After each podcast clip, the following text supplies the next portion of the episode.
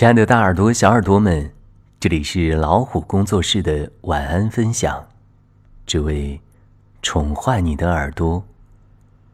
我是虫儿，今天要和大家分享的是：历尽千帆之后选择的安定，才叫此心安处是吾乡。作者：风虚。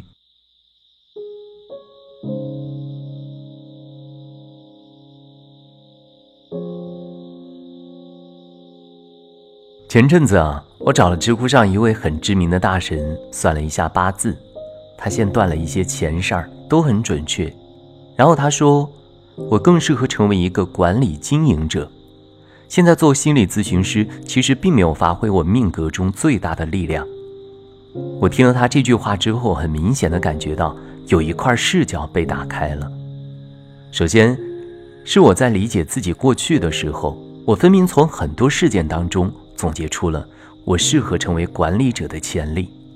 其次是我在想自己未来的时候，朦胧地看到了一些我成为经营管理者的愿景，并将此纳入我对未来发展的规划之中。在之后的生活中，我也感觉自己的某一块被打开，我比以前更加丰富了，感觉自己拥有的、可以拥有的。变得更多。在从这位大神这里得到这个命理分析之前，我从不认为我有成为领导者的可能。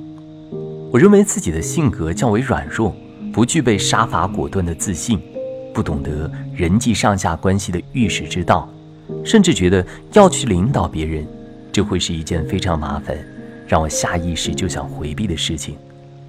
所以，做一个管理者这种事，我根本从没想过。这件事情让我意识到，我其实对自己有着非常非常多的限制性信念。但那些信念我没有认真思考过，他们是真实的还是被限制的？就这样一直浑浑噩噩的以为他们是理所当然的。比如，我觉得自己生来体质就很差，但当我尝试用囚徒健身的体系循序渐进的锻炼时，我发现。自己并不是我想象的那么弱。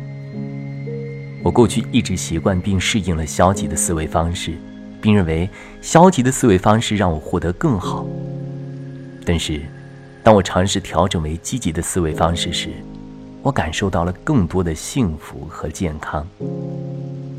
我觉得自己写的文章只能影响很小众的少数人，所以我一直都在使用阅读门槛较高、不适合多数人阅读习惯的写作手法。而压根儿就没尝试过传播力更强的写法，凡此种种。其实绝大多数人都像我一样，理所当然的认为自己就是这样的，认为自己一定做不成，不适合某件事，然后终其一生都没有对那些限制性的信念进行尝试，或者